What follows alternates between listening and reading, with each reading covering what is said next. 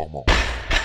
Allô tout le monde, bienvenue à ce nouveau podcast. Donc aujourd'hui, avant de commencer, on n'a pas de nouvelles, hein, non, pas de nouvelles aujourd'hui, à part que hier on a commandé des chandails Bima, fait qu'on est super excités, là, on a hâte de recevoir. C'est notre modèle euh, plus classique, je dis ça comme si on avait une ligne de vêtements, là, mais on aime bien notre euh, chandail euh, noir, là, fait qu'on a recommandé de ce chandail-là. Sinon, à part de ça, on va commencer avec une étude comme d'habitude. Puis euh, ensuite, sujet du jour, on répond à deux questions que vous nous avez posées dans nos euh, stories Instagram.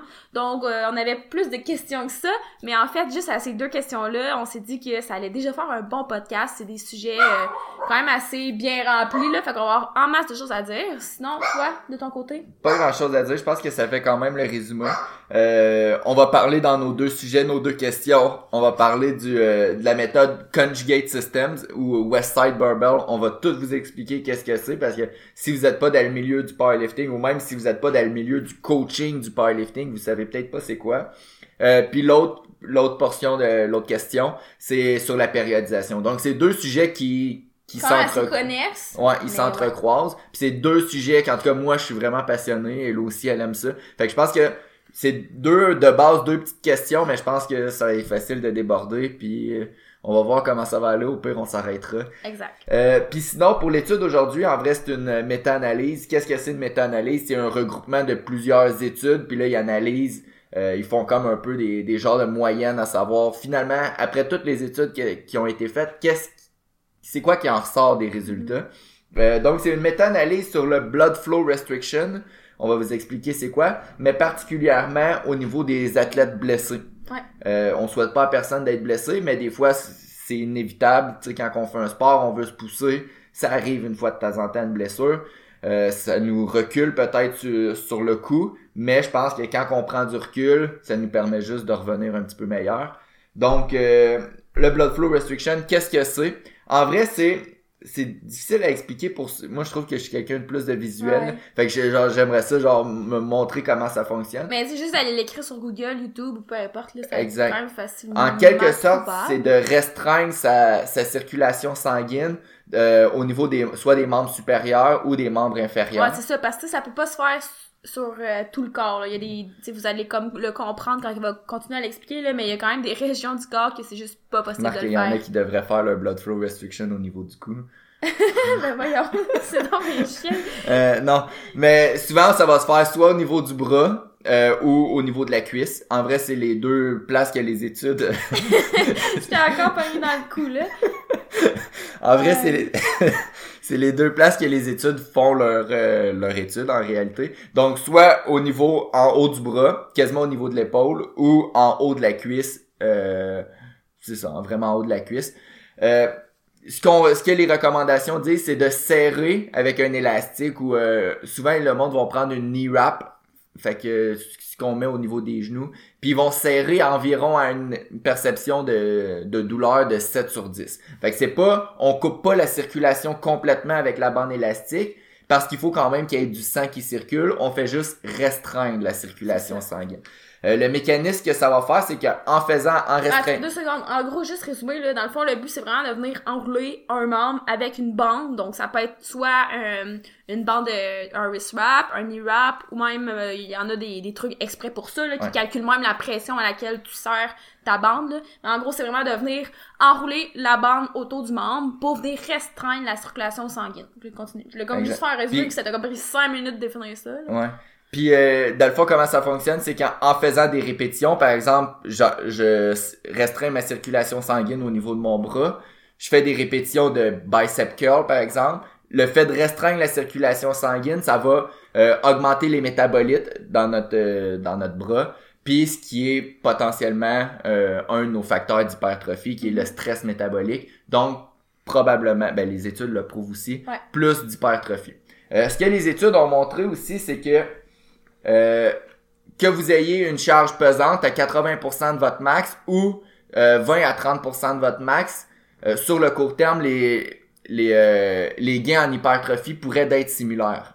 Ouais, Ouais, parce que dans le fond, ben, premièrement, ce qu'il faut comprendre, c'est qu'en en allant restreindre la circulation sanguine, euh, puis tu sais, vous allez, tu sais, faut le faire pour le comprendre aussi, là, mais tu sais, l'exercice devient vraiment difficile à cause de la bande, de la bande élastique ou peu importe ce que vous utilisez. Fait que tu peux pas utiliser les mêmes charges. Mettons, si tu fais du bicep curl, tu peux vraiment pas utiliser la même charge que si t'avais pas euh, ton blood flow restriction, là. Non. Fait que c'est- une, c'est c'est comme un... Ça. C'est recommandé aussi dans- en faisant du blood flow restriction d'utiliser environ 20 à 30% de son 1RM et de faire des hautes C'est répétitions. plus moins de charge, plus de reps, premièrement, tu sais, c'est un, c'est aussi un des aspects pourquoi tu veux utiliser ça en rehab, c'est que tu peux prendre moins de charge pour les entre guillemets mêmes résultats là si on veut là c'est sûr qu'il va y avoir euh, on va le voir des, des limites c'est ouais. ça mais c'est ça mais euh, mais aussi parce que tu serais juste pas capable de mettre la même charge que mettons si t'avais pas ton blood flow restriction. Mais Exact. c'est comme deux aspects un peu connexes là anyway là. Exact. Fait ce que le- la méta-analyse elle a trouvé, c'est que euh, quand on s'entraînait à 20 à, de 20 à 30% de notre 1RM, utiliser le blood flow restriction versus ne pas utiliser le, le blood flow restriction à 20-30% du 1RM, le blood flow restriction était supérieur Ouais. en termes d'hypertrophie. Ouais, c'est quand même assez simple. Ce qu'ils ont comparé aussi, c'est ceux qui levaient pesant, par exemple 80% du 1RM, versus 20 à 30% en blood flow restriction. Ils ont pas vraiment vu de différence au niveau de l'hypertrophie. Fait que ça, c'est intéressant c'est pour, très intéressant pour ceux qui sont blessés parce que ça- ce que ça veut dire, c'est que tu peux t'entraîner très léger puis avoir les mêmes gains en hypertrophie. Mhm. Finalement, quand on s'intéresse à la force, parce que je pense qu'il y a plus d'athlètes de powerlifting que d'athlètes de bodybuilding qui sont qui nous écoutent. Quand on s'intéresse à la force, euh, quand ils ont comparé ceux qui levaient pesant, fait que par exemple 80% du 1RM versus 20 à 30% du 1RM en blood flow, le, le, le lever pesant a eu l'avantage sur la force. C'est normal, c'est- c'est de la spécificité. Plus t'es spécifique, plus tu vas gagner dans ce domaine-là. exact Par contre, il n'y avait pas une si grande différence que ça. Puis quand on demandait aux, aux personnes de qualifier la douleur, parce que c'était sur c'est dans une optique de rehab, ceux qui ont levé qu- 80% et, et plus, ils ont rapporté avoir beaucoup plus de douleur Mhm. que ceux qui ont levé 20-30% de leur 1RM. Fait que peut-être moins de gains en force, en vrai moins de gains en force, mais euh, probablement plus soutenable pour un athlète blessé. Ben, c'est sûr que ça va dépendre de l'exercice aussi, là. Je veux dire, euh, euh, je sais pas exactement ça a, fait, ça a été fait avec quel exercice, mais, tu sais, ton, mettons, généralement, ça va être des mouvements d'isolation que tu vas utiliser avec le blood flow. Fait que est-ce que tu peux comparer, mettons, un leg extension fait avec le blood flow versus la force que tu vas avoir sur ton squat, par exemple? Tu sais, c'est comme, tu comprends ce que je veux dire? Ouais, la plupart des, des études dans méta-analyse, avaient été faites avec des, euh, des exercices comme du leg extension ou quoi que ce soit. Même des fois, c'était des, des, des appareils qui contrôlaient la vitesse d'exécution du mouvement. Donc, c'est, c'est, on est loin d'un squat, on est loin d'un- d'une performance au football ou au hockey.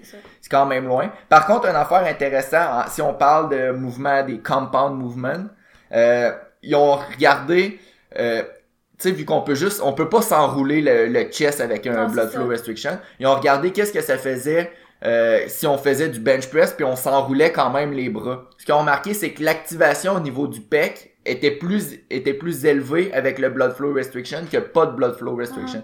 Pourtant, on restreint pas la circulation sanguine au niveau du Mais le recrutement pendant l'exercice était plus était élevé. plus élevé. Puis la raison des chercheurs, c'était parce que on, oui, on, on restreignait la circulation sanguine au niveau des bras, ce qui faisait en sorte que le triceps se fatiguait plus vite. Donc, le pec était, il, il venait prendre davantage la relève. Mhm. Fait que c'était la raison. Fait que oui, on peut faire du pec même avec du blood flow restriction. Excellent. On passe à notre sujet du jour? Ouais, ben, tu laisses faire un résumé, euh, Ah ben résumé vite vite de l'étude, c'est en gros euh, quand vous êtes blessé, 20 à 30% de votre 1RM peut être aussi efficace, ben, en tout cas peut vous permettre de vous entraîner euh, même si vous êtes blessé parce que c'est vraiment une charge légère. Euh, à long terme, par exemple, tu sais, oui, il y a eu des études longitudinales, mais dans la recherche, les études longitudinales, c'est 12 semaines. ça. Fait que si vous êtes blessé pendant longtemps, on sait pas encore, tu sais, peut-être que ça fonctionne pendant une courte période de temps, le blood flow restriction. À long terme, on sait pas. Ça va, ça devient difficile de surcharger parce que, mettons, en powerlifting, de semaine en semaine, on essaye de mettre de plus en plus lourd, mais en blood flow restriction, ça devient, ça devient un peu compliqué. Il manque un peu d'études, mais euh, sur le court terme, ça peut être un outil valable pour, euh, pour ceux qui sont blessés. T'aimes-tu ça, toi? Ouais, ben oui puis non, c'est parce que je pense que j'ai pas nécessairement le bon matériel. Puis quand t'es toute seule à faire Ouais, ça, c'est difficile Moi non de, plus, ouais, moi aussi, je suis de cet avis-là. là. C'est difficile de... de se rapper. de se rapper, comme, surtout le haut du corps. Le bas du corps, c'est moins pire. Ouais. Mais, euh, ouais, si j'aurais... Si j'avais, excusez, si j'avais tendance à le faire, j'opterais... Ben non, j'ai déjà essayé, là, mais comme, peut-être plus favoriser, genre, bas du corps, parce que c'est plus facile à faire soi-même. Ouais. Après ça, tu sais, c'est sûr que ça te prend aussi le la bonne pression là, pour que ça soit optimal. Ouais, c'est comme ça. si t'as pas ton la- le mécanisme officiel, ben là c'est difficile de savoir à vraiment à quelle pression tu sers ta bande. Mais c'est ça, les études disaient à 7 sur 10, là. C'est quand même assez. C'est subjectif, Ouais, c'est dur des fois. Puis euh, c'est ça, mais comme les fois que, j'ai- que je l'ai fait, c'était pour faire genre du bicep. Euh, sais, j'avais aimé ça, mais comme c'était vraiment juste comme à la fin de mon entraînement, mettons. Ouais. Puis, euh, Ah oui, c'est ça, tu sais, il y en a là des fois qu'on va, on va parler du blood flow restriction. Tu sais, je vois ça un peu comme plus comme un, mettons, un finisher dans mon cas, ça. là. Puis il y en a finalement que ils vont mettre ça juste partout dans leur training. Ouais, c'est ça, c'est comme... Ouais, ça, c'est vrai, j'ai vu ça, mais comme ça, on dirait comme... Je trouve que c'est too much, là. Puis on dirait que... Je sais pas. Moi, ça, c'est mon avis personnel, là. Aussi même affaire, tu sais, je, vois des entraîneurs des fois, c'est la, la nouvelle technique d'entraînement. Ouais, c'est ça. Puis là ils vont mettre ça à tous leurs clients puis euh, Parce que, tu sais, là, on dit, ah, tu peux entraîner avec euh, 30% de ton max, puis tu auras autant de gains en hypertrophie. Tu sais, Ouais, des fois, il y, en a- il y en a pour qui c'est comme alléchant, là. Moi, je trouve que, personnellement, non, c'est pas alléchant, mais comme... Ouais. Puis euh, c'est ça, ben en C'est gros plus comme dans une optique de performance, mais je pense que c'est comme. Tu sais, moi, je, le vois, je vois plus ça comme un, un outil de plus, mais c'est pas comme. C'est pas la base d'un entraînement. Ça, si, vous, si vous êtes blessé, une petite blessure à court terme, faire ça pour limiter les, les pertes, c'est excellent. Euh, si vous voulez l'insérer à la vous êtes pas blessé, si vous voulez l'insérer à la fin de votre entraînement, parfait, mais faites pas ça C'est genre comme, tout mettons, le temps. euh, pour faire du biceps, je trouve que ça se fait bien. Pour faire, par exemple, peut-être euh, des thrusts, mettons, euh, enroulés autour de la cuisse, je trouve que ça se fait bien aussi. Mais c'est encore là, je ferais pas comme tous les exercices du programme avec ça. C'est ça. Donc, est-ce qu'on passe au sujet du jour? Ouais, parce qu'on a fait déjà 10 minutes qu'on parle euh, de la Ouais. méta-analyse, là. On peut, on peut Euh, fait que sujet du jour, ben sujet, première question qu'on a eue, c'était, j'ai plus mon, c'est mon cellulaire qui filme là, j'ai pas la question directement avec moi, mais c'était notre opinion sur le, l'entraînement de type Westside qui utilise beaucoup les, les chaînes, les, les, euh, les chaînes, les bandes élastiques, euh, puis la méthode aussi de Période- leur méthode de périodisation. exactement. Donc, est-ce qu'on commence par expliquer c'est quoi le système de Westside Barbell? Ouais. Ok. Bon, premièrement, Westside Barbell, c'est un gym. Fait que c'est pas un système en tant que tel. Euh, eux, ce qu'ils utilisent, c'est le conjugate system. Fait que ça, c'est leur méthode de périodisation. Dans leur... euh, Est-ce qu'on parle un peu de c'est quoi le genre de personnes qui s'entraînent là, puis quoi Ouais, mais avant, mettons, quand on dit périodisation, périodisation, là, je veux juste comme, euh, tu sais, genre, mettre ça au clair un peu, là. C'est un peu comment le coach ou l'athlète, peu importe qui qui fait ton programme, va arranger l'entraînement sur le court, moyen, long terme en vue euh, d'avoir une performance optimale, par exemple, à, au jour J, euh, dans un calendrier, tu sais, la, la journée que tu mets un X ton calendrier, là, whatever, là. Fait que, tu sais, on peut séparer ça comme tes entraînements de la semaine, donc ça peut être au fil d'une semaine ce que tu fais, au fil du mois ce que tu fais, au fil de l'année ce que tu fais, donc il y a plusieurs façons de décortiquer ça, mais en gros c'est un peu comment t'arranges ton entraînement pour avoir une performance optimale, puis pour euh, avoir des, des gains, là. À l'extrême, il y a même des coachs qui vont périodiser 4 ans à l'avance. Donc, ils Mhm. vont faire un cycle olympique parce que les Jeux olympiques sont aux 4 ans. Ils vont planifier 4 ans à l'avance les entraînements de leurs athlètes. Ben, ça sera jamais coulé dans le béton, c'est sûr Puis que plus pas. que c'est non c'est ça faudrait pas mais c'est sûr que plus que c'est fait sur le long terme c'est sûr que plus que ça va être propice à avoir des changements mais c'est hyper important d'avoir euh, en tant que coach d'avoir un plan euh, en tête une ligne directrice euh, tu en fonction de c'est quand les périodes que t'es plus comme en off season on va dire c'est quand tes périodes que t'es plus en compétition c'est quand tes compétitions importantes. C'est laquelle la compétition la plus importante? Parce que des fois ça se peut que t'aies plusieurs compétitions mais il y en a une seulement que tu veux vraiment performer à ton meilleur. Fait que tu sais c'est plein euh, de petits éléments comme ça qui rentrent dans la périodisation. Puis sérieusement c'est vraiment trippant à faire là, en tant que coach Comme- là. comme toutes les qu'est-ce qui englobe la périodisation c'est vraiment super important. Puis tu sais c'est pas juste euh, c'est pas juste de dire euh, c'est quoi mon training aujourd'hui, c'est de regarder aussi le volume, l'intensité, la récupération de l'athlète. C'est quand qu'on fait un deload, c'est plein d'affaires puis c'est super le fun. Puis euh, comme avec mes athlètes les plus euh, intenses en powerlifting, moi je leur fais une périodisation sur un an, un peu comme tu disais Hello. Puis bon, je prends mettons leur compétition la plus importante, c'est les championnats canadiens. Mhm. À partir de là, ben, je sais que les semaines avant les championnats canadiens, ça va être notre phase qu'on va avoir, on va être le plus spécifique. On va faire squat, bench, deadlift Mhm. en masse. Après ça, je vais me placer sur mon calendrier les autres compétitions de moins en moins in- Mhm. importantes. Puis à partir de là, ben, je fais pas les entraînements un an d'avance, mais dans mon calendrier, je le sais que à cette date-là, on devrait être rendu à peu près là. Mhm, Puis après ça, moi, je fais mes entraînements un mois d'avance des fois. Puis après ça, à chaque semaine, j'ajuste en fonction du de ce que la- l'athlète me, me donne. C'est comme ça que ça devrait d'être fait parce que des fois, c'est il y a- sûr que des fois, tu peux pas le faire non plus. Euh, Il y a certains athlètes, quand ils sont, par exemple, nouveaux, tu peux pas prévoir un an d'avance. Tu peux même pas prévoir un an d'avance ce qui va se passer pour eux parce que, euh, sont, ils sont nouveaux dans le sport. Là, Là, on tu parle peux plus même de pas prévoir powerlifting. trois semaines à l'avance. Il y a des trucs, oh non, ouais, aussi, là, mais comme, tu sais, des fois, euh, quelle compétition qu'ils vont faire, tu sais, des fois, ça, c'est des choses qui sont incertaines. C'est sûr que quand l'athlète est dans le sport puis il est habitué, il est comme habitué de faire sa compétition régionale, sa compétition provinciale, sa compétition nationale, puis tu sais, tout roule bien, mais quand la- l'athlète est nouveau, on peut pas se rendre aussi loin qu'un an, parce qu'on pourrait, mais ça serait probablement du temps vraiment perdu parce que, euh, veux, veux pas, ça finirait vraiment par changer, là, Ouais. le plan de match.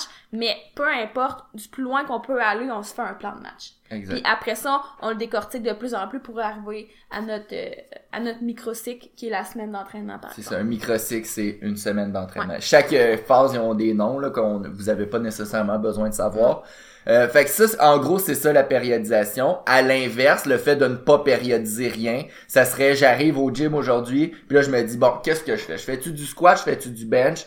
Ça, Ça, on en a vraiment parlé souvent là, je pense. ça, ça serait de ne pas périodiser ou une autre sorte de non périodisation, c'est d'avoir son entraînement puis de faire tout le temps le même.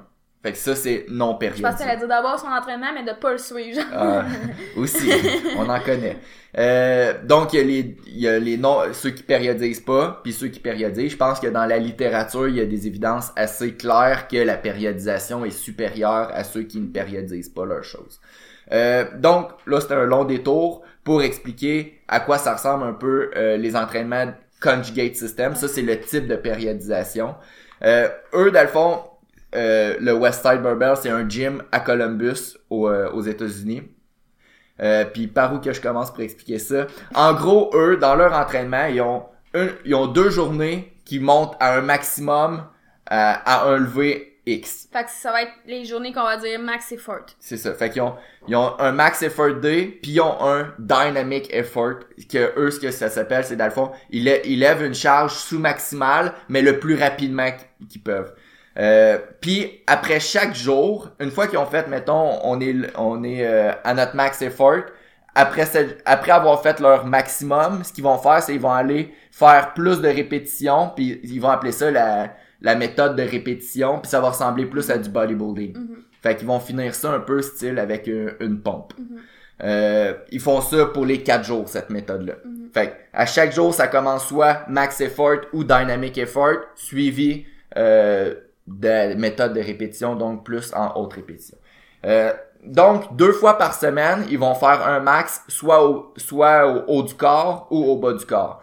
La, la spécificité, ce qui est pas spécifique, là, en tout cas, je me comprends. Ce qui est spécial de cette, de, du conjugate system, c'est qu'ils utilisent jamais les mouvements euh, de compétition. Fait que oui, ils font leur, en compétition, ils font du squat, du bench, du deadlift, mais dans leur entraînement, quand ils vont monter à un maximum, ça sera jamais un squat de compétition, un bench de compétition ou un deadlift de compétition. Parce que si on s'entend, ça serait hyper comme taxant là. Je veux dire, ça serait vraiment contre-productif de faire tout le temps max au squat à chaque semaine ou max au deadlift ou max ça. au bench. Fait que souvent ils vont faire euh, un max au euh, ça va ressembler à du press là, mettons euh, Ouais, c'est ça, font- ça sera pas max au euh, feront- skull crusher. C'est ça, ils feront pas un max au bicep curl, mais ça va être, mettons, un max au euh, bench press avec euh, euh, une pause de 4 secondes, mettons, Ouais, à poitrine. Ou peu importe. N'importe quelle Ça va être de une, bench. une là. variante de bench. Des fois, ça va être une variante euh, d'épaule un petit peu plus. Ça peut être un shoulder press ou quelque chose de même. Mais c'est une variante. C'est jamais le bench ou le squat ou le deadlift de compétition. Fait que ça, c'est une particularité. Euh, Puis même chose, dans leur dynamic effort, c'est, oui, ça va être du squat. Souvent, ça va être du box squat ou ça va être du deadlift. Mais ils vont utiliser tout le temps euh, de l'accommodating resistance qu'on appelle. Donc, ils vont rajouter des chaînes ou des élastiques à leur bord pour travailler de plus en plus la vitesse. Mhm. Fait que, en gros, c'est ça, le conjugate system. Si vous voulez lire un que livre, dans le fond, juste dire brièvement, là, c'est que, je sais pas si vous voulez l'expliquer par la suite, là, mais je pense que c'est bon de l'expliquer. Quand tu mets tes bandes élastiques euh, pour euh, faire, comme il disait, là, l'accommodating... l'accommodating resistance. ouais, c'est ça. Ben, quand tu mets des bandes élastiques ou des chaînes, là, c'est ce que ça fait, c'est que plus tu montes dans ton mouvement, plus la, ch- la charge, si on veut, de la barre augmente à cause de, de On en parlait plus tard. Ok, tu voulais en parler Ouais, plus tard. mais continue. Ok, ça, plus la charge augmente. Fait que euh, c'est comme si, c'est comme là, en, en on ça le dit, là, accommoder la résistance, là. Ouais. Parce que théoriquement, t'es comme plus fort, plus t'approches de la fin de ton mouvement, mais la charge est, en tout cas, c'est comme pour que justement, vu que t'es plus fort à la fin de ton mouvement, ben, tu, puis la charge augmente, ben, ça vient comme accommoder. C'était vraiment mal expliqué. Mais Très en gros, c'est ça. Puis ça te force comme à développer de la vitesse parce que, euh, en tout cas, on va l'expliquer tantôt. Ouais, on va l'expliquer tantôt. Euh, donc, on était rendu... Oui, c'est ça. Euh, par contre, une particularité de eux, euh, les, le monde de Westside Barbell, c'est que souvent, euh, c'est des lifteurs équipés. Ouais, donc, pour faire leur... euh, eux, ils font du powerlifting comme tout le monde, mais quand ils font leurs trois mouvements, ils ont un suit, un habit qui change complètement la dynamique du mouvement. Mhm. Donc, pour eux, euh, la portion la plus difficile du mouvement devient au squat puis au bench notamment euh, la dernière portion du mouvement C'est parce que le- l'habit qu'ils utilisent, ça leur donne un, un, un effet rebond dans le bas du mouvement. C'est. Donc quand ils descendent au squat, euh, la portion en bas devient extrêmement facile. Mais nous, ben, ben nous, je dis nous, tous le- les gens qui ont compétitionné sans cet équipement-là, sais, pensez-y, si vous faites un quart de squat, ça va être plus facile C'est que si vous faites un squat legit en compétition. Donc, un squat qui serait accepté en compétition. Eux, c'est comme le C'est contraire. Parce- C'est ça. Fait que, nous, qui, qui utilisent pas leur habit, euh, la portion la plus difficile, c'est souvent en bas du mouvement. Que ça soit au, au bench, ça peut varier un petit peu, mais il y a beaucoup de monde que c'est quand même à la poitrine que c'est plus difficile au bench. Mais eux, avec leur soupe, c'est complètement l'inverse. C'est sûr que c'est la dernière portion du mouvement. Fait que ça, c'est la première Parce que dans le fond, c'est comme si le soute en tant que tel euh, stocke de l'énergie. Fait que dans, le- quand t'arrives dans le bas, euh, c'est un peu comme un ressort, là, dans le fond, si on peut Exact. imaginer, imaginer ça. Là. Fait que c'est pour ça que ça les aide dans la portion qui est en bas là, du mouvement. Exact. Fait que ça, c'est la première différence majeure, Ouais. euh, l'utilisation de l'équipement. La deuxième euh, utilisation, la deuxième différence, euh, bon, le Louis Simmons serait pas d'accord avec moi, mais euh, la plupart des athlètes qui sont à- qui ont du succès avec Westside Barbell, c'est souvent des gros athlètes qui sont super forts, qui sont dans la catégorie euh, d'un- Ouais. dans, dans une catégorie super pesante. Fait que ce qui s'applique pour eux est probablement différent d'une fille qui paye 120 livres Mhm. puis c'est ça. Puis souvent aussi, ceux qui ont euh, écouté le documentaire, on l'a pas encore écouté, là, mais ça pourrait être quelque chose d'intéressant. Il y a, il y a aussi pas mal d'utilisation de, stéroïdes. Mhm. Donc, euh, l'habit, le, la morphologie des personnes, puis l'utilisation, Ben, le, le sou, puis la morphologie des personnes, ça fait en sorte que c'est quand même euh, une différence assez majeure comparativement à moi pis toi, qu'on paye 100, moi je paye 190, j'ai- j'utilise pas d'équipement, puis je prends pas de drogue. Fait que tu sais, ça fait quand même une différence assez majeure. Donc, la question qui a été posée, c'est c'est quoi notre opinion sur leur méthode? Euh, oh boy, par où que je commence? Tu veux-tu commencer? C'est quoi ton opinion là-dessus? Euh... Ben, moi, on dirait que j'ai jamais été fan. Je pense que, genre, ce que j'ai jamais. le- Qu'est-ce que j'ai le moins été fan, là, on dirait que c'est genre le Dynamic Day. Le, le jour explosif. que- ouais. Genre, ben, comme. Ouais. Mais juste, on l'a pas expl- on l'a pas vraiment expliqué au monde, là, mais leur dynamic effort, fait que Ouais. Ils vont faire, mettons, mettons, c'est leur dynamic effort journée du haut du corps. Ce qu'ils vont faire, c'est qu'ils ils vont, par exemple, faire 9 séries de 3 répétitions au bench press avec 50% de leur max, puis ils vont rajouter des élastiques, puis ils vont faire ça super explosif. Euh, fait qu'en gros, c'est ça, c'est, Ouais. c'est, je sais que toi t'aimes moins ça. Ben, on dirait que, genre, comme. J'aime moins. je- sérieux, j'aime. Comme, en powerlifting, moi, personnellement, tout ce qui veut, comme, travailler ma vitesse ou ma puissance, là, bon, là, c'est comme deux affaires quand même différentes, là, mais tout ce qui veut, comme, aller travailler ça, genre, ça me rejoint moins, OK? Puis, genre, il y a des, quand même des athlètes qui vont bien répondre à l'entraînement en puissance, pour de vrai, même en force, mais il y a d'autres athlètes qui vont pas bien répondre avec tout ce qui est plus puissance pour leur gain en force. Fait que, euh, parce que dans le fond, ce qu'il faut comprendre, c'est que nous, c'est du powerlifting, c'est pas de l'haltérophilie, OK? Fait que notre but, dans le fond, qu'on lève le, que notre deadlift se fasse en 10 secondes, en 15 secondes ou en 3 secondes, euh, le but, c'est de lever la barre, OK? Puis, en haltérophilie, au contraire, ils ont énormément besoin de puissance. Fait que, tout ce que je veux dire, là, c'est que moi, j'ai tout le temps été moins comme fan de tout ce qui est puissance parce qu'on dirait que je... Ben, je sais pas, en fait. C'est juste qu'on dirait que j'aime... Ça te rejoint moins. Ça Mais me rejoint puis moins. ça, à l'inverse, euh, j'ai eu des clients que euh, si je leur mettais pas quelque chose d'explosif ou je leur mettais pas, je leur faisais pas faire un max une fois de temps en temps, que ce soit au squat, au bench, au deadlift, ben ces clients-là perdaient juste leur Non, motivation. mais c'est ça, mais y en, non, mais c'est comme, c'est même pas juste au niveau de la motivation. Il y en a qui, genre, comme physiologiquement, ils vont bien répondre à tout ce qui est de ce style-là, puis il y en a d'autres qui vont comme moins bien répondre. Puis comme en, en powerlifting, genre ça l'a, genre je sais pas comment dire ça, la puissance aura pas un aussi grand impact que dans tous les autres sports là, tu sais. Nous on est vraiment dans le continuum de comme force, vitesse, endurance si on veut. On est vraiment, c'est comme un triangle si on veut. On est vraiment comme dans le coin de la force. Fait que, ouais. Ben, il y a aussi certains avantages de travailler la puissance en, en powerlifting, Ouais. mais on y reviendra peut-être dans un Ouais. autre podcast. Euh, mais sinon, comme juste pour en revenir sur Ouais, mon j'ai comme point. vraiment dérogé Ouais, du t'as sujet. J'ai comme expliqué pourquoi j'aimais pas faire de la... Mais ça, ça, c'est moi. Tu sais, moi, on dirait que genre, je traite pas tant à faire ça. Genre, j'aime ça comme quand c'est lourd. Puis genre, j'ai comme pas naturellement tendance à être explosive dans le mouvement. Tu sais, je- comme j'aime ça forcer. Mais comme ça, c'est vraiment mon opinion personnelle. là. Ouais. Puis, Genre, on peut, on peut retourner dans, dans le West Side. là. J'ai comme euh, vraiment dérogé. Puis euh, non, c'est ça. Mais il y a des clients que je disais que si je leur fais juste faire des charges sous-maximales euh, pendant 2-3 mois de temps, ils vont me dire, Brent, genre, j'ai plus le goût de m'entraîner parce que j'ai besoin de lever lourd puis de faire un, un maximum sur Mhm. quelque chose.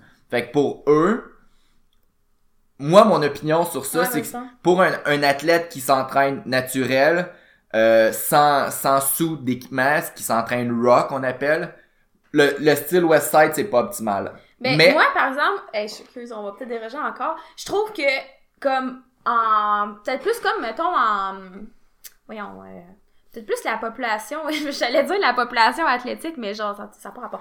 C'est peut-être plus dans le domaine sportif, genre les sports d'équipe, C'est mettons, ça. là. Mais moi, je te parle genre- de powerlifting. Ouais, mais je voulais juste dire que dans, dans comme, mettons, les autres sports, un sport d'équipe, pour de vrai, on dirait que là, je vois plus l'intérêt. Puis là, je vais, je dis pas nécessairement de faire un max, mettons, à plein de mouvements. Tu sais, ça serait peut-être pas max effort day, là, ça serait comme genre strain day, là, quelque chose de même, Ouais. là. Mais comme je, vois, je verrais plus l'intérêt, euh, par exemple, dans, dans les sports d'équipe, plus que le powerlifting, mettons, là. Mais je- Puis, non, c'est ça. Mais le, le type de client que je te parle, Ouais. si, si eux, ils font pas un max une fois de temps en temps, ils vont perdre leur motivation. Fait que même si moi, je considère que le, le style Westside, pour le powerlifting, pour le monde qui s'entraîne naturellement, pour le monde qui, qui utilise pas le suit euh, de powerlifting, je trouve que c'est pas optimal. Puis mes raisons sont simples, c'est que eux, quand on prend la- le conjugate system euh, à la lettre, ils font jamais le livre de compétition à part en compétition. Moi, je pense que, ben pas je pense, je vous assure que la spécificité a un impact euh, important. Donc, si tu veux devenir meilleur au squat, tu devrais faire du squat comme en compétition. Euh, aussi, la plupart des athlètes, maintenant, si on parle de, de moi puis toi, on pèse pas 300 livres, euh, on squatte pas 1000 livres, on est capable de récupérer relativement bien de nos entraînements. Je trouve qu'il manque un petit peu de volume d'entraînement. Parce que ils vont monter, mettons, le, mettons si on parle de... que ça, en plus, on le dit souvent, tu sais, vous bâtissez pas de la force en testant votre, ça. votre force, De- vous la bâtissez en... De plus en plus, par exemple, je m'entraîne pas à Columbus euh, tous les jours, là. De plus en plus que je semble en- entendre là, de ce qui se passe là, de plus en plus, ils commencent à remplacer un peu leur max effort day par un, mettons, un 5x5 ou pour Mhm. avoir un petit peu plus de volume. Mais ça, c'est quelque chose que je suis peut-être un petit peu plus d'accord. Je trouve qu'il leur manque un petit peu de volume, particulièrement pour les athlètes moins forts, puis plus de souvent plus petits. Je trouve qu'il manque de volume. Euh, fait que manque de spécificité, manque de volume. Puis euh, si quelqu'un veut rester dans la même catégorie de poids, ben leur fin de training, la méthode de répétition qu'on appelle, ben c'est carrément pour gagner du muscle. Fait puis ils font juste euh, de la pompe, ça, je m'excuse, mais tu le ferais oui. ça, j'aime ça, ça, j'aime ça. Mais si on parle d'un, d'un entraînement comme pour quelqu'un qui veut performer en powerlifting. Genre, le fait de faire 90% de ton entraînement juste de la pompe comme un bodybuilder, je trouve que oui, ça manque un petit peu de spécificité, puis euh, c'est parfait pour quelqu'un qui veut changer de catégorie de poids puis gagner de la masse parce qu'on l'a expliqué je pense dans un podcast que c'est, au final c'est quand même le muscle qui bouge Mhm. le- la charge mais euh, ça a quand même ses limites si quelqu'un veut rester dans la même catégorie de poids. Euh, fait moi je trouve que c'est pas optimal mais il y a des athlètes pour qui même si l'athlète elle pèse 120 livres, c'est une fille, elle est capable de tolérer du volume du volume en masse, peut-être que pour elle ça va être optimal, Mais là, tu viens de dire le contraire. non, je sais, je sais. Peut-être que pour elle, ça va être optimal parce que c'est ça qui la motive, puis c'est Ouais, c'est pour ça qu'elle s'entraîne, puis c'est ça qu'elle aime faire le plus. Tu Il me comprends? semble de voir quelqu'un, ah ouais, moi là, je m'entraîne juste si tu me donnes du Westside. Mais c'est ça, non, mais tu sais, des fois, il y a rien à expliquer. On a beau avoir toute la science, puis n'importe quoi qui, qui- pour avoir les recherches qui nous dit l'entraînement ça. optimal, c'est au début, ça. j'ai comme tellement dérogé quand tu m'as demandé mon opinion parce que c'était vraiment comme mon opinion personnelle puis comme moi, ça, ça m'a, genre le, le, le style de modèle m'attire comme vraiment pas, Mm. là. Genre, j'ai besoin de faire mon squat compé, bench compé, deadlift compé. Euh, tu sais, genre, ça, c'est mes journées le fun, là, parce que c'est genre mes mouvements préférés, là. Puis genre, Ouais. c'est ça, le Dynamic Day, genre, sérieux, il, il m'attire comme fuck all. Euh, la méthode répétition, ça, c'est sûr que oui, mais genre, tu, tu comprends, Ouais. là? Puis moi, C'était vraiment comme personnel, puis c'était comme overall. Quand je regarde le style de training, ça m'interpelle pas, C'est ça. moi. fait je dois pas être la seule, là, quand même. moi je suis je, je serais pas porté à le donner à un de mes clients euh, parce qu'il me dit ah c'est- genre c'est quoi ça blablabla. Je serais pas porté à y donner. Mais si je vois que cette personne là a besoin de lever lourd a besoin de lever explosif je vais peut-être être tendance je vais peut-être avoir tendance à y donner même si la personne s'entraîne drug free sans équipement puis que c'est une petite personne. Mhm. euh, fait que je pense que ça fait tour. Ouais, on a quand même débordé comme on a dit c'était comme c'est des sujets qui mais nous passionnent. c'est ça, puis comme je disais, moi, pour, pour, pour vrai, je vois plus ça comme dans un entraînement, euh, plus pour comme genre les team sports, les sports Ouais. d'équipe, genre, tu sais, que t'as une journée, euh, une journée force, une journée comme puissance, puis t'as aussi de, du volume d'hypertrophie quand même à travers ça, tu sais, je trouve que c'est comme plus intéressant pour vrai, là, puis genre, ça serait pas max effort, là, j'aime pas genre tant le... Non, je, moi je remplacerais. Puis tu sais, après ça, souvent le monde ils disent euh, ah ben je fais du West Side puis finalement ils ça serait, ça serait vraiment Westside modifié, là. C'est souvent le monde que- il ouais, remplace ouais. tellement des affaires que c'est plus du c'est plus du conjugate system, Ouais, c'est rendu ta propre méthode d'entraînement. Mais moi, euh, j'aurais tendance à remplacer par exemple le max effort par euh, un 5x5 ou un Quelque chose comme un ça. 6 là. x 4, tu sais, plus de plus, un petit peu plus de volume. Euh, puis gars, je pense qu'on répondra pas à l'autre question parce que ça fait déjà quasiment 35 minutes là. Mais je conclurai aussi par un autre des avantages du West Side là, Mhm. c'est que les gars s'entraînent tout en gang. Ouais. Puis c'est l'ambiance qui Ouais. change beaucoup. Euh, c'est différent de faire du West Side tout seul que le faire en gang comme eux qui le font. Puis là, ils sont tous là à s'encourager. Mhm. Surtout dans, ma- autant que ce soit le max effort que le dynamic effort. Mhm. Ils sont tous là pis sont ah ouais, pousse, pousse, pousse, explosif, explosif. Genre, ça change un petit peu la mentalité. Puis même dans la méthode de répétition, enfin, quand ils font de la pompe, ils sont deux, puis là, ils se poussent. Ah, t'es capable d'en faire cinq autres C'est le fun, c'est le fun puis genre il y a pas d'étude qui dit euh, le West Side va fonctionne à cause de ça mais je pense que c'est un facteur Mhm. déterminant euh, qui fait en sorte que les gars qui s'entraînent là ben oui ils ont, ils ont battu des centaines de records du monde puis qui continuent à en battre parce que les gars ils s'entraînent comme des machines Ouais. puis une affaire que tu disais que je l'utiliserais pour euh, les team sports les sports d'équipe même principe les gars sont en équipe les- ou les filles là, Mhm. sont en équipe puis ça leur permet de se pousser entre eux peut-être que c'est quelque chose qu'ils feraient pas si euh, s'ils feraient tout seuls Mhm. Puis, euh, tu penses quoi de l'utilisation des chaînes puis des bandes élastiques? euh, bon je T'es-tu suis pas- plus team euh, chaîne ou team euh, élastique? je suis plus team Pour le powerlifting, moi, je suis plus team chaîne. ben je pense que les deux ont leur les deux ont leur place mais, mais en powerlifting, moi, personnellement, j'aime mieux les chaînes. j'aime mieux les chaînes aussi Euh, une chose que je trouve difficile des Moi, élastiques j'en fais jamais mieux. Tout ça, j'en fais jamais. Non, ben moi non plus j'en fais jamais les chaînes parce que moi je- genre j'aime ça quand c'est simple puis je peux déjà commencer mon exercice sans devoir ajuster les chaînes, les élastiques, genre j'aime ça quand c'est simple, rapide, efficace. Avec, tu ça revient au même qu'avec le blood flow. C'est comme du gossage à la fin. Ouais. Faut que tu fasses. Des fois, t'as déjà ta pompe, là, faut que tu fasses du gossage entre autres. Exact. Puis euh, par exemple, on peut en parler là tout de suite des avantages, des désavantages des, euh, des chaînes puis des bands. Puis on va finir le podcast là parce Ouais, que genre c'est on a débordé un peu.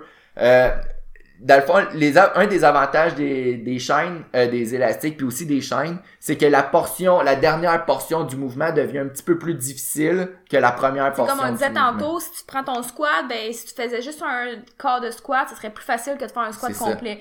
Fait que quand t'arrives en haut, généralement c'est comme une portion qui est plus facile. Fait qu'en allant euh, rajouter des chaînes ou des bandes élastiques, ben ça permet de surcharger cette portion-là, puis d'avoir comme euh, une accommodating resistance. Très bien dit. yes. Euh, par contre, comme ben on l'a dit déjà tantôt ça, mais quand que tu- en, en compétition tu lifts sans équipement de powerlifting, ta portion en bas c'est déjà la c'est la, c'est la portion la plus difficile. Donc avec les chaînes puis les élastiques, tu viens pas nécessairement surcharger la portion qui est Fait difficile. que dans le fond, ta charge est limitée par ta, ta capacité à être assez fort dans le bas du mouvement, ça. si on veut, là. Fait que je suis moins fan des chaînes, des élastiques pour quelqu'un qui s'entraîne euh, raw.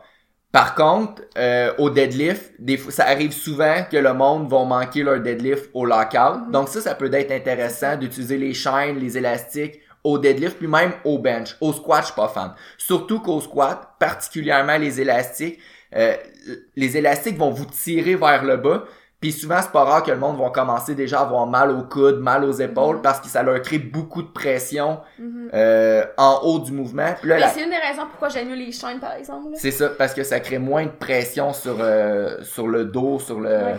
Fait que, aussi...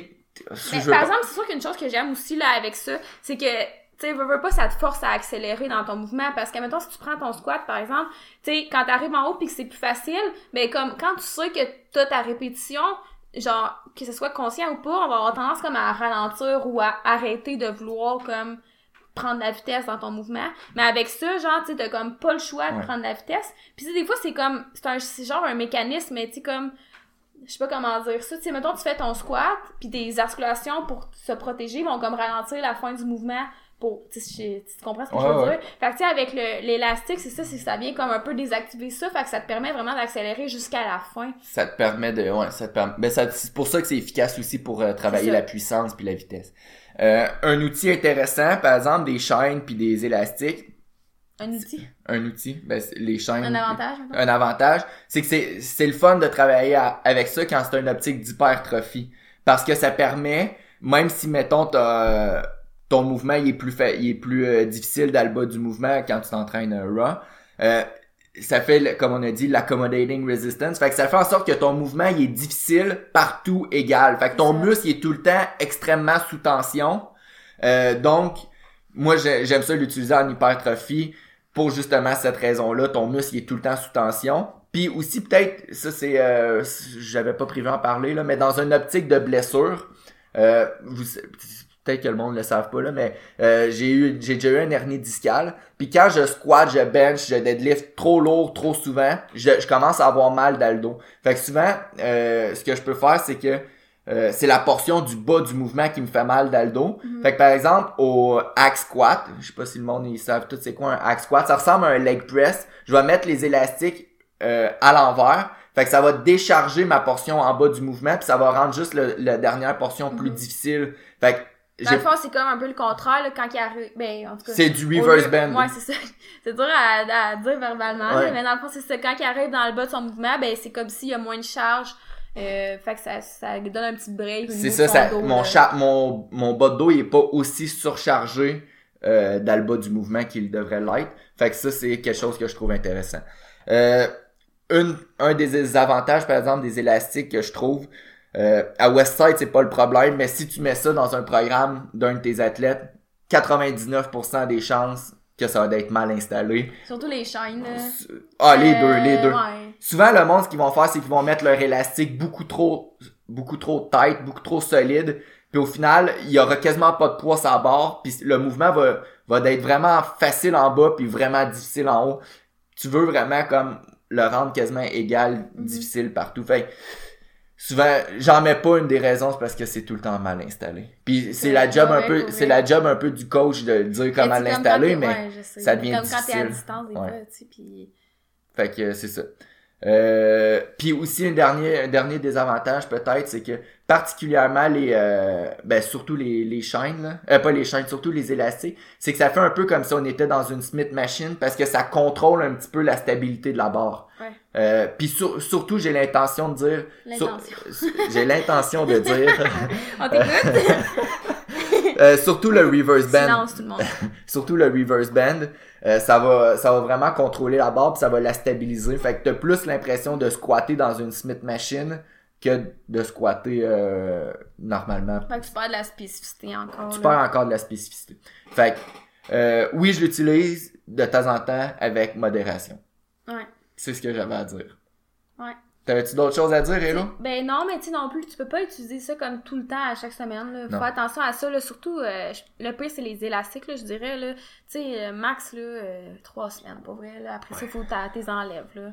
Fait ça, faut attention à ça. Puis tu sais, c'est- c'est un outil comme un autre. tu sais. C'est exactement la même chose qu'avec le blood flow au début. tu sais. C'est des outils qui sont des compléments. ok? C'est pas des, c'est pas la base. ok? La base, ça reste la base. Puis nous, dans notre optique, squat, bench, deadlift, si tu fais du powerlifting, c'est ça la base. Puis à un moment donné, des fois, les gens, ils cherchent tout le temps comme à savoir euh, c'est quoi le petit truc qu'il faut, c'est quoi l'outil que je peux racheter, etc. Mais des fois, faut juste que tu deviennes plus fort, puis faut juste que tu prennes de la shape, faut juste que tu forces. Il y en a qui, genre, qui pensent tellement trop, là. Puis genre, c'est une erreur, je pense peut-être aussi qu'on a fait, nous, nous, nous voulons en faire trop, whatever. Mais sérieusement, il y a rien qui bat de maîtriser la base, ok? Puis, tu sais, d'être constant, de, de faire les affaires que t'as à faire.